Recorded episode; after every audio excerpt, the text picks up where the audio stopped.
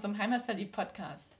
Für die Episode 53 mache ich mal was ganz Neues. Und zwar sitze ich bei einer Reisebloggerin zu Hause auf dem Sofa und wir sitzen in Stuttgart, die Sonne scheint und wir wollen jetzt mal über langsames Reisen sprechen und was man da auch ja, in Baden-Württemberg Schönes machen kann. Und zwar sitze ich bei der Corinna von Explorer on a Budget und sie war schon ganz viel unterwegs und wird uns da jetzt ein bisschen was zu erzählen. So, und bevor wir über all dieses Reisen und so reden, stell dich doch bitte mal vor. Ja, hallo, ich bin die Corinna. Ähm, ich wohne seit einem Jahr in Stuttgart, bin hier während de, wegen dem Studium hingezogen, ähm, komme eigentlich aus der Eifel, äh, von einem kleinen Dorf und ja, bin mittlerweile sehr verwurzelt mit der Stadt. Und ja, ich studiere eigentlich Umweltingenieurwissenschaften, also beschäftige mich auch privat viel in Richtung Nachhaltigkeit, ähm, einen reduzierten Fußabdruck.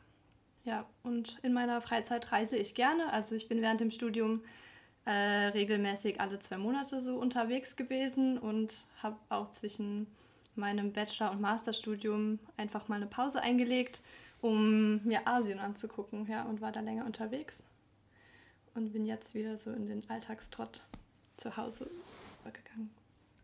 Ja, da haben wir ja gerade schon mal ein bisschen drüber gequatscht, weil Frank und ich ja immer noch nicht wissen, wo wir in die Flitterwochen hingehen wollen. Und da haben wir gerade ein bisschen über Taiwan geredet und wie du da unterwegs warst und wie du davor unterwegs warst, so ganz schnell von einem Ort zum nächsten. Und wenn man einmal da ist, muss man ja alles angeguckt haben. Ne? Ja. So der Klassiker. Und ja, und Taiwan hast du dich einfach treiben lassen und hier bist du jetzt auch eher anders unterwegs. Ne? Jetzt ist es ja nicht mehr so, ich bin jetzt nur kurz hier und muss jetzt ganz schnell alles angucken, sondern eher ein bisschen entspannter. Ja, ja, ja, genau. Also ähm, ähm, ich bin in Asien wirklich, ich wollte viele Länder auf einmal erleben und alle, alles mitnehmen, wo geht und habe mir überhaupt keine Pausen gegönnt und war deswegen total ausgelaugt nach einem halben Jahr. Und ja, ich hab, bin dann wieder zurückgekommen und habe erstmal eine lange Zeit gebraucht, bis ich wieder so alle, bis ich überhaupt neue Reise so aufnehmen konnte. Und deswegen ähm, habe ich mir jetzt, wir waren jetzt letzte Woche in Slowenien unterwegs und wir haben das wirklich ganz ähm, entspannt gemacht. Wir hatten sieben Tage Urlaub so zur Verfügung, aber haben nur fünf genutzt. Also wir sind einfach früher nach Hause gefahren. Wir haben gesagt, okay, wir gönnen uns die Zeit, um wieder zu Hause anzukommen, um uns darauf vorzubereiten, dass die neue Woche dann losgeht, also die Arbeit oder die Uni.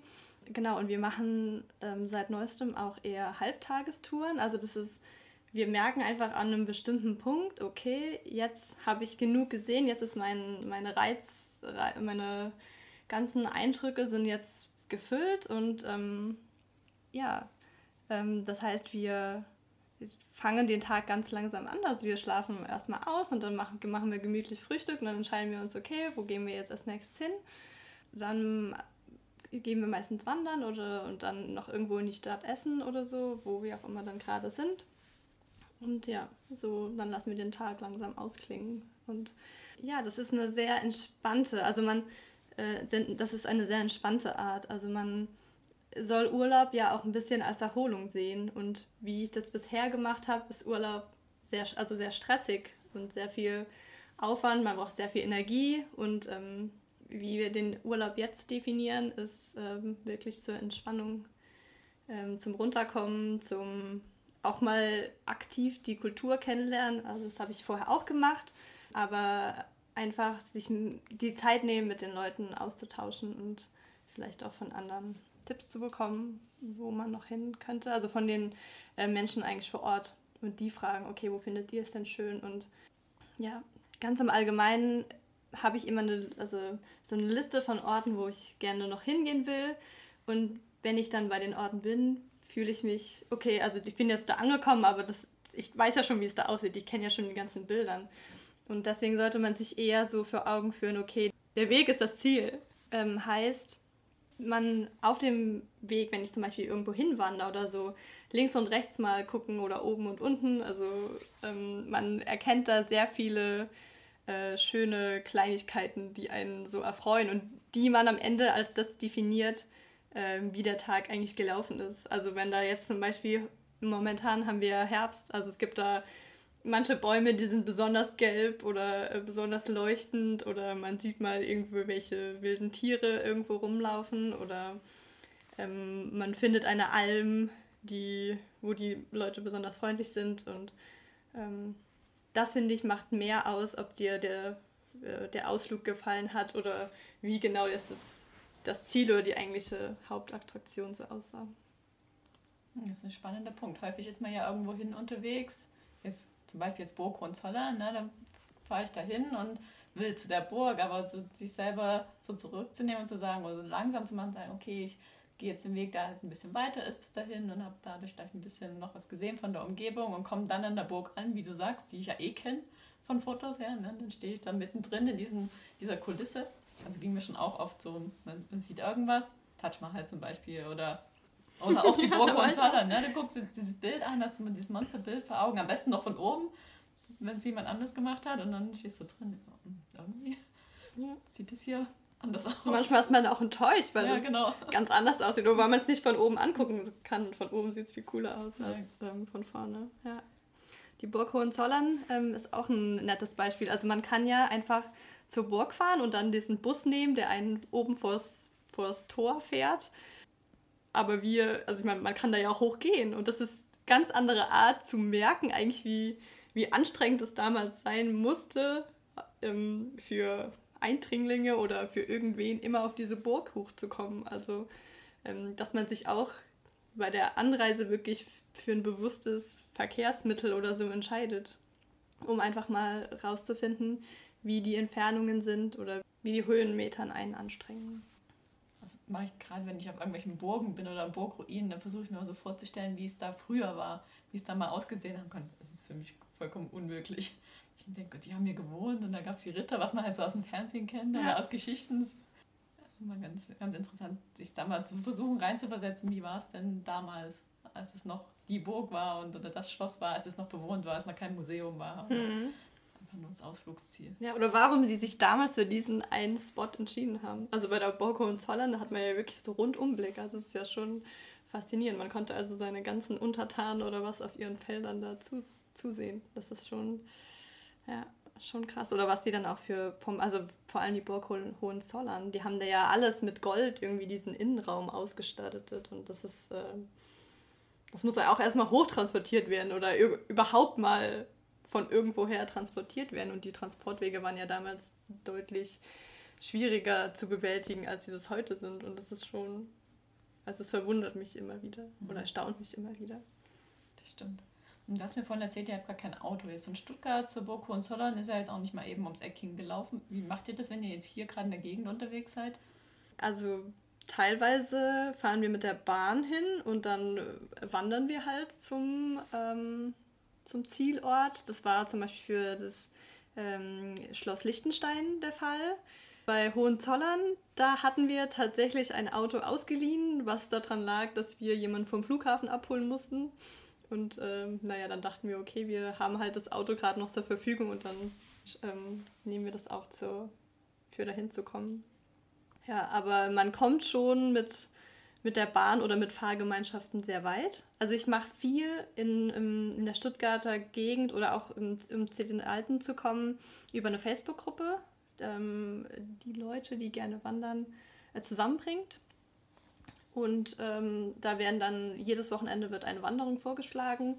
Und wenn man dann, mit, es gibt immer die Option, mit dem Zug zu fahren, aber wenn sich genug finden, die ein Auto haben, dann kann man ähm, bei denen dann einfach sich einbuchen und dann, also das funktioniert einfach so. Es ist sehr schön, dass das so klappt. Ja. ja.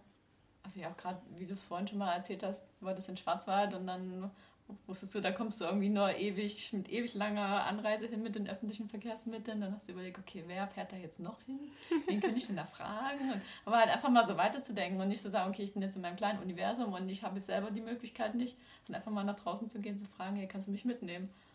Ja, und ich finde das auch dieses Car-Sharing, also das ist ja eine tolle Sache. Wieso müssen denn drei Autos zum, von dem gleichen Ort zum gleichen Ort fahren, wenn man sich einfach irgendwie absprechen kann und dann alle zusammen fahren kann. Und die Fahrt ist dann auch noch angenehmer, als wenn ich da selbst in meinem Auto sitze und dann alleine durch den Stau muss. Also es ist sehr viel kommunikativer auf jeden Fall. Stimmt, man lernt gleich noch zusätzlich Menschen kennen und ja. kriegt gleich noch da einen Tipp und da einen Tipp und kann sich austauschen.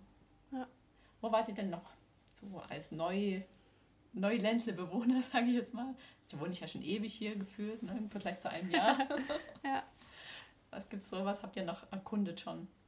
Ähm, also ich war auch in Besigheim unterwegs.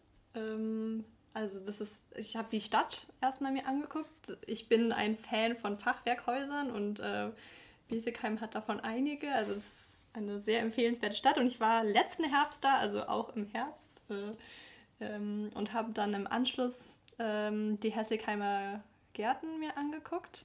Also bin dann auch zu Fuß, also ich bin mit dem Zug nach Hessigheim, also da in der Nähe und dann ähm, einmal rumgewandert, Hessigheimer Gärten, zurück unten am Neckar entlang und ja, da hatte ich ähm, auch schon, ähm, das war noch in meiner Zeit, als ich aus Asien zurückkam und so ein bisschen runterfahren musste, mir da sehr viel Zeit gelassen und habe dann zwischendurch irgendwie Äpfel gepflückt und ähm, Pombeeren waren da gerade reif und habe mir genau da viel Zeit gelassen. Dann ähm, natürlich so als Stuttgarter muss man ja schon mal am Birkenkopf gewesen sein. Dann ich habe eine Radtour gemacht. Ähm, eine Freundin von mir hatte Geburtstag. Die kommt, also die wohnt jetzt in Stuttgart, aber kommt ursprünglich aus der Nähe von Tübingen. Dann habe ich mir überlegt, okay, wie komme ich jetzt am besten zu ihr? Das ist ein bisschen kompliziert mit den öffentlichen.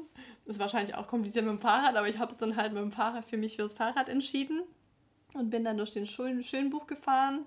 Äh, sehr schöne Strecke, also ab Stuttgart oder ab Stuttgart-Vaihingen bin ich gefahren.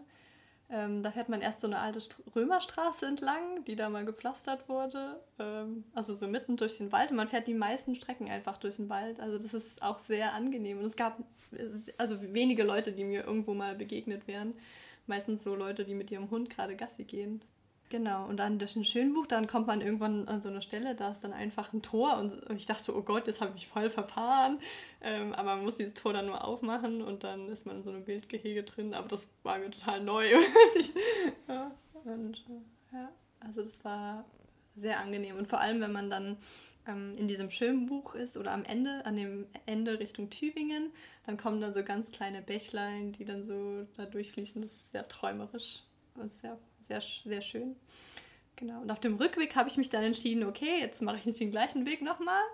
Das war dann ein bisschen Höhen und Tiefen und so. Ich ähm, fahre doch lieber entspannt so am Neckar entlang zurück.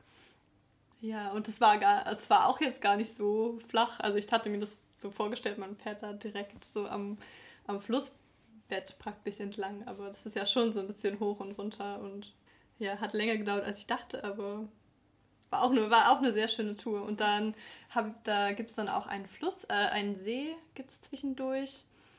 Ich weiß nicht genau, wie der heißt, aber da will ich auf jeden Fall nochmal hin zurückkommen. Also ich habe da so ein paar Stellen schon gefunden, wo ich nochmal hingehen möchte. Mhm. Und Esslingen ist auch sehr zu empfehlen, also vor allem an Weihnachten, also oder so zum Weihnachtsmarkt. Also ich mag es eigentlich immer, also zu jeder Jahreszeit so. Ist auch wieder so ein Fachwerk-Fable äh, von mir. Also Du musst unbedingt mal nach Herrenberg kommen. da gibt auch ganz, ganz viele Fachwerkhäuser. Ja, also ich ähm, bin ja ursprünglich aus der Eifel und ähm, wir haben da ja auch, oder so von der Ecke Eifel zur Mosel, so der Übergang. Und an der Mosel haben wir ja ganz viele Weinberge und ähm, auch, auch diese Häuser mit Fachwerkhäusern, ähm, mit Fach, diese Häuser mit Fachwerk. Und wenn, als ich nach Stuttgart gezogen bin, und damals hatten wir noch ein Auto, also wir haben das, also oder mein Freund hatte ein Auto, wir haben das dann später verkauft. Ähm, da muss, also ich habe meine Wohnung praktisch komplett eingerichtet mit eBay Kleinanzeigen. Und ich, muss, ich bin dann halt immer so im Umkreis von Stuttgart herumgefahren und habe meine Möbel eingesammelt. Und in fast in jedes Dörfchen oder so, wo ich durchgefahren bin, also man erwartet überhaupt nichts von dem Dorf. Aber dann ist, ist man einfach im Ortskern und dann ist alles von Fachwerkhäusern voll. Also es ist wahrscheinlich nur dieser eine Platz oder so, dieser Fachwerk, der Fachwerkhäuser hat, aber ähm, das war so schön. Und dann auch, wenn man jetzt hier so rausfährt, also wenn man aus Stuttgart Richtung Weidlingen fährt, da kommt man ja auch da so am Neckar ähm, vorbei und dann hat man diese ganzen Weinberge und es ist so wie zu Hause so ein bisschen. Also, aber man will, also man will ja immer weg von zu Hause so, so ein bisschen, aber man sucht dann doch wieder nach dem, was man von der Heimat irgendwie schon kennt. Und dann lernt man die Heimat nochmal mehr schätzen. Und das habe ich halt auf diese Weise so irgendwie festgestellt, oder dass mir das sehr gut gefällt.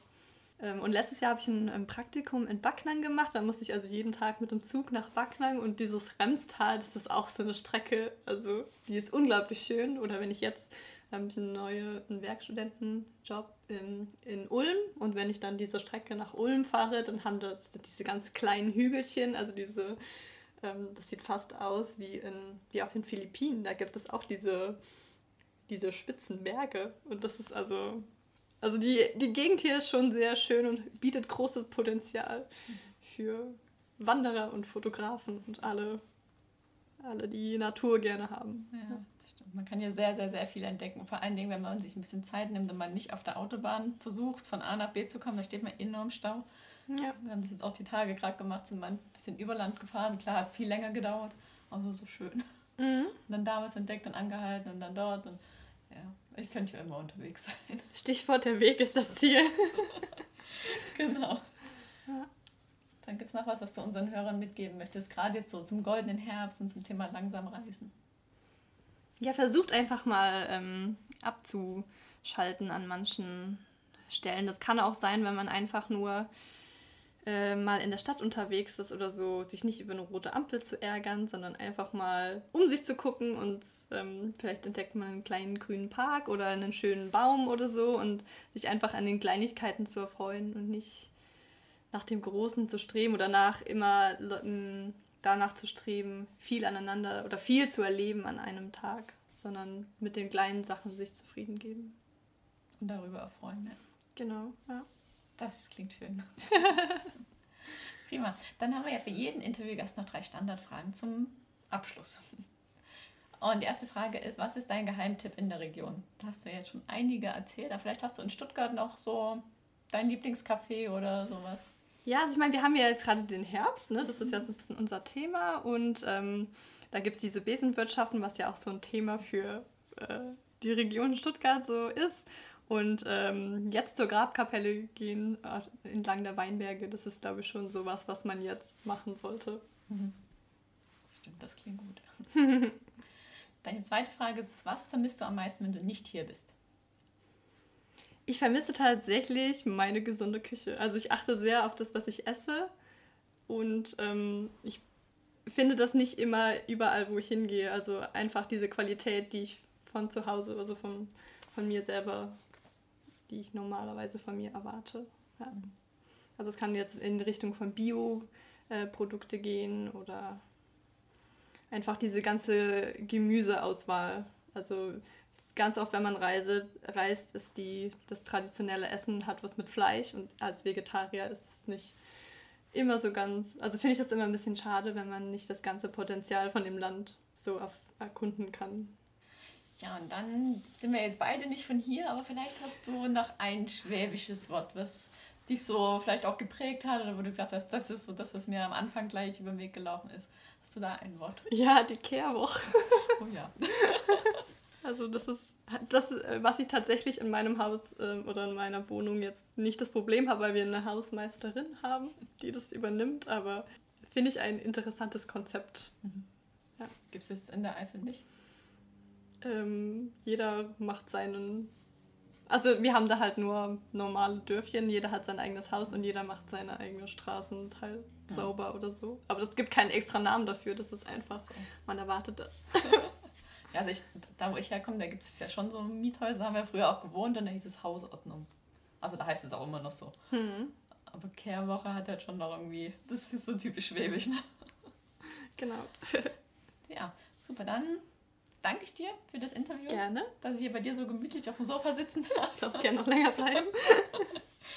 Super, und dann ja, wünsche ich dir noch ganz viel Spaß bei all deinen Reisen und bei all den Entdeckungen. Und ganz wichtig, wo finden wir dich denn? Ja, also ich bin ähm, auf Instagram vertreten mit Explorer on a Budget. Ähm, ich habe auch eine Facebook-Seite, wo ich ähm, nur meine besten Bilder oder so ähm, teile. Und ja, dann habe ich noch eine Webseite, exploreronabudget.com, wo, wo ich dann wirklich ausführliche Artikel ähm, über eine Region schreibe oder über meine Erfahrungen. Genau, da könnt ihr mich finden. Cool. Verlinke ich auf jeden Fall alle in den Show Notes, damit jeder mal nachlesen kann, wenn er sich für Asien interessiert oder für was auch immer du demnächst noch erkundest. Ja.